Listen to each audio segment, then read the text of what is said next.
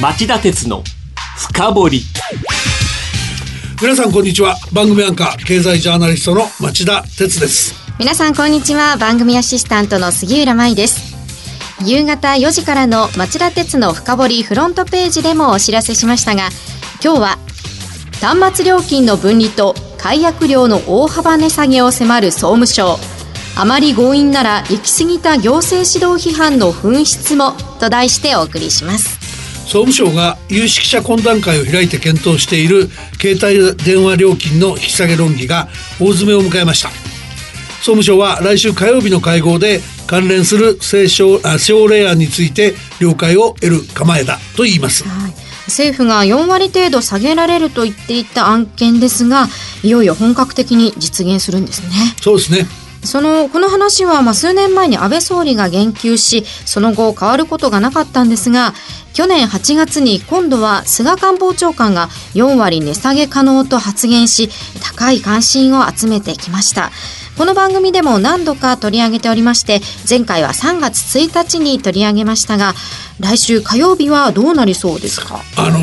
火曜日に来週火曜日に向けては肝心の値下げ幅が全く見えなかったような部分もあるんですよ。えー、というのはあのこれもともとポイントが2つある話なんですけど、はい、そのうちの1つについて特にその、えー、直前のね今週火曜日の方の有識者会合で有識者から強い意義が出たって報じられてるんですよ。うん、であのまあだから今日はそこら辺り何が問題になってるのか、うん、どういう案が出てるのかうまくいけばどこまで下がるのか、えー、これまで実施されたことも含めてちょっとお話してみようと思います。はい、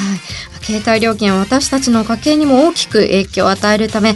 まあ、私も含め国民の関心は高いのではないでしょうか。CM の後じっくりと深掘ってもらいましょう。町田鉄の深掘資産運用をお考えの皆様運用は日本株式だけで十分と思っていませんか？話題のスマートフォン、電気自動車、インターネットでのショッピングなど、周りは外国企業で溢れています。大和証券では、お客様の資産に外国株式を加えた運用のご相談を受けたまわっております。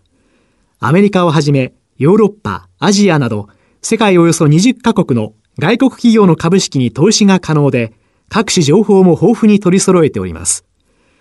外国株式は大和証券。これを機会にぜひご検討ください。外国株式のお取引は株価の変動、為替相場の変動等による損失が生じる恐れがあります。また、お取引にあたっては、契約締結前交付書面等を必ずよくお読みください。登録番号関東財務局長金融商品取引業者第108号の大和証券株式会社がお送りしました。今日の深掘り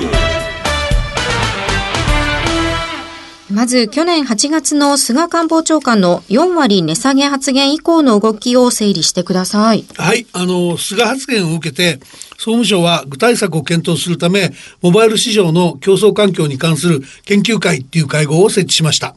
去年の10月のことです。はい、で端末を販売する際に販売奨励金をつけて安く端末を買えるようにする代わりに利用者を長期契約で囲い込んで高めの通信料を貸してしっかり稼ぐというビジネスモデルが構築されている点に問題があると研究会は状況を分析してみせました。うんその上で、えー、電気通信事業法を改正して、携帯電話の端末料金と通信料金のバンドル一体化と、行き過ぎた期間拘束の両方を禁じて、違反したら業務改善命令を出せるようにする方針を打ち出しました。で、冒頭で申し上げた2つのポイントがこの2つなんですね。うん、で、まあ、この段階で、えー、NTT ドコモと KDDI が第1弾の値下げに着手しました。この値下げは今月スタートしてます。はいで、一方で、えー、改正電気通信事業法は5月10日の参議院本会議で可決成立しました。で、えー、成立翌日の5月11日、アメリカでやった記者会見ですけども、菅長官が今の、えー、携帯電話料金は不透明すぎる。今後は通信と端末それぞれの市場で競争がより働くことを通じて通信料金と端末料金の双方の価格が下がることを期待するとあの胸を張りました。ここから改正法を盾にとって総務省がもう一段の値下げ指導に乗り出した。この値下げ案作りが冒頭でお話したように、来週火曜日に最終会合を控えており、大詰めを迎えてるっていうわけです。この経緯を伺いますと、かなり期待できそうですよね。そうですね。あの、一応3つぐらいポイントがある、あの、視点があるんですけども、ええあの、もう一段の値下げ指導のための第一の視点は、あの、利用者の囲い込みを規制して、乗り換えを簡単にできるようにするっていう観点から、えー具体策を3つ挙げてます。あの、2年契約を途中で解約する際の違約金ですけども、現行では9500円程度取っているところが多いんですが、これを1000円以下に引き下げさせることにしました。それから2年契約しない場合の通信料金の上乗せも月額170円までにし、さらに長期利用者への値引きやポイント付与も、えー条件を設けるとしてるんですね。で、消費者にとっては違約金による乗り換えのハードルがほとんどなくなるので、少しでも安いお得なプランを提示するところがあれば、えーいつでも利用者が大移動してよくて、えー競争が進むだろうと踏んでるようですねそう。ですね。では、第2の視点はいかがでしょうか？えっとね、第二の視点は端末の値引きに上限を設けようっていう話なんですね。で、携帯各社に通信料金を下げる原資を確保させることと、端末メーカー自身にこれまで免れていた販売値下げ競争をさせることが、この作戦の狙いです。で、具体策は通信の継続利用を条件とした端末販売価格の割引禁止。で、いつでも解約でき、解約できるプランの場合は、まあ、端末を、あの、値引きを認めて、その上限はただし2万円までと、まあ、かなり小さめにして、で、在庫の処分の時だけ割引は、割引、幅の拡大を認めるっていうものですね。うんそして、第3の視点はどうでしょうか？まあ、第3っていうか、ここはあの例外規定規定がまとめれ、まとめて入ってるんですけども、はいその1は利用者が100万人以下の格安スマホ会社は規制対象にしない。その2はスマホは今年秋から施行するけども、ガラケーとタブレットは猶予を与えて適用を来年1月からにしますと。で、その3は、まあ、市場が正常化したと判断したら、端末値引き制限などのあの規制を撤廃するっていう、まあ、出口条項ですね。で、いずれにしても、その、やりすぎ批判を招かないための配慮がないことはないっていう感じにはなってるんですね。はいお話伺っていますと、これはかなり大幅な値下げ期待できそうですよね。まあそうなんですけど、むしろここに来てその大丈夫だろうか、やりすぎてないだろうかっていう部分も結構あって、むし僕はもうむしろそっちの方が気になっちゃってるんですね。すか？あの、例えばね、ええ利用者の乗り換えの活性化なんですけど、簡単に乗り換えられるようになったら、携帯各社は他社からの乗り換えを今までより積極的に獲得せざるを得ません。そういうビジネスモデルにしなきゃいけないんですけど、その場合って一気に営業コストが跳ね上がるんで、そういう消耗戦が長続きするんだろうかっていう疑問が出てきますよね。で、一方で、皆がコロコロ乗り換えないといけない市場より、まあ価格も含めて、あの、それなりに安くて安心して長く使えるプランのある市場こそ、僕みたいな面倒くさくなくていいと思うような、僕みたいな人間もいるんじゃないかなと思うんですよね。はいそれからあとその長期利用者への値引きやポイント付与にも上限設けるってことなんですけど、これもその今までは払った通信料が頻繁に乗り換える人の端末購入の補助に充てられて割り食ってるとされながらも我慢してきた。長期利用してればいいこともあるだろうと思って乗り換えずに来たのが、あの、このタイプの利用者ですから、はい突然政府の指示によって、えー長期利用の見返りはなくすことになりましたって言われると、突然なんだそれっていう反発あるかもしれないですよね。そうですね。でちなみに人気のあるアップルの iPhone は安くなるんでしょうか？いうや、さすがグッドスクエスチョンですね。そこはね、あの、端末販売競争は本当に起きるのかとか、端末の値下げにつながるのかっていう疑問も実は根強いんですね。うんっていうのは、その、これまで通話料を原資にして、そういう販売奨励金があったからこそ、10万円を優に超え、中には16万円もするアップルの高級モデルが半値前後で買えていたっていうのが実情でしょ？で、じゃあその奨励金やめちゃうんだということになっても、アップルは別にその日本国内モデルだけ突出して高い価格で売ってるわけじゃないので、国内法でその奨励金がなくなったからといって、アップル自身の利益を削って値下げするかっていうと疑問視する向きが多いわけですね。で、そうなると、最新モデルの端末代金が過渡的にかなり上がっちゃう、逆に上がっちゃう可能性が出てきますよね。で、えー、買い控えが起きて、もともと設定価格の安い端末が幅を利かすような時代に変わっていくっていう予想もできます。なるほど。まあでもそうは言っても9500円の違約金が1000円になるというのは嬉しいですよね。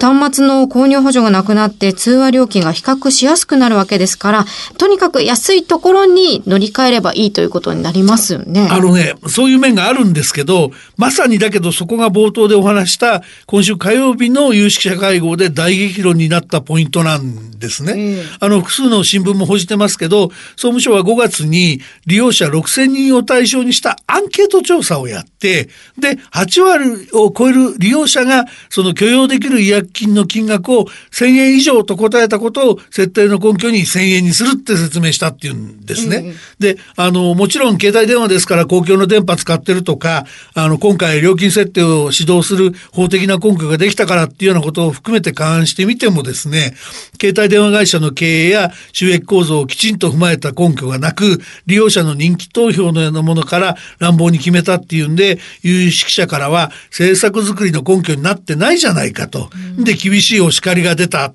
続出したっていうんですね。まあそうでしょう。利用者にすれば安いほどいいっていうに決まってるんですから、あの、事業者の経営考えないといけない面がありますよね。で、いくら法的に命じる、命じる権限があると言っても、あまり乱暴なことをやれば行き過ぎた行政指導だっていう批判を招きかねないでしょうね。で、長年その総務省の行政指導が無視されてきた経緯があって、今回は官邸の後ろ盾を得て法改正までできて、満を持しての携帯料金見直しなんで、総務省張り切ってるんだと思うんですけど、張り切りすぎてないかっていうところですね。で、まあ僕の取材に総務省は、あの、18日の会合できっちり議論するだけじゃなく、パブリックコメントも取ると言ってるんだけど、パブリックコメントじゃ人気投票のアンケートと変わらない感じもするし、まあとにかく丁寧に進めてほしいなと思います。これもっと他に考慮すべきポイントというのはなかったんでしょうか？あの、本来は、こうした料金政策の、あの、基本は、直接的な介入とかメールじゃなくてですね、競争が起きやすい環境を整備して、事業、事業者間の競争に委ねることなんですね。なので、市場メカニズムを無視して、お役人が事細かに料金水準を決め、決めて従うように命じても、合理性がなければ、あの、歪みが生じ、最悪の場合、経営破綻招いたり、市場を破壊したりする結果につながりかねません。それから、今回で言えば NTT ドコモと KDDI は、あの、電気通信事業法の改正方針が出た段階で先取りして値下げを決めているので、で、その値下げを6月から実施したばかりなので、はい、この後3ヶ月ぐらいしか経たないのに、また帰ろうって命じられるのは想定外で、コストがかさむんで、かなりショック受けてるみたいですね。では、町田さんはどうすべきだとお考えですか？あの、そもそも、あの、NTT ドコモと KDDI が6月から値下げに踏み切ったのは、あの、近く楽天が第4の携帯電話会社として新規参入してくることを睨んだ措置だったんですね。はい、で、ドコモと KDDI の新料金を見て、楽天もより競争的な料金体系を引き下げてデビューする可能性あるんですけども、あの、それを見たら、またもう一回大手2社の方も、あの、再度の値下げをする可能性もありますよね。なので、そういう意味では今更だけど、もう少しそういうマーケットの状況を見てから、いろんな命令するような症例作りに入ってもよかったんじゃないかな。それが自然だったんじゃないかなと僕は思いますね。以上、今日の深掘りでした。今日は端末料金の分離と解約料の大幅値下げを迫る総務省。あまり強引なら行き過ぎた行政指導批判の紛失もと題してお送りしました。番組への感想、質問などがありましたら、ラジオ日経ホームページ内の番組宛てメール送信ホームからメールでお送りください。えー、番組を聞きのあなた、来週も徹底的に深掘ります。それではまた来週夕方5時35分にお耳にかかりましょう。さようなら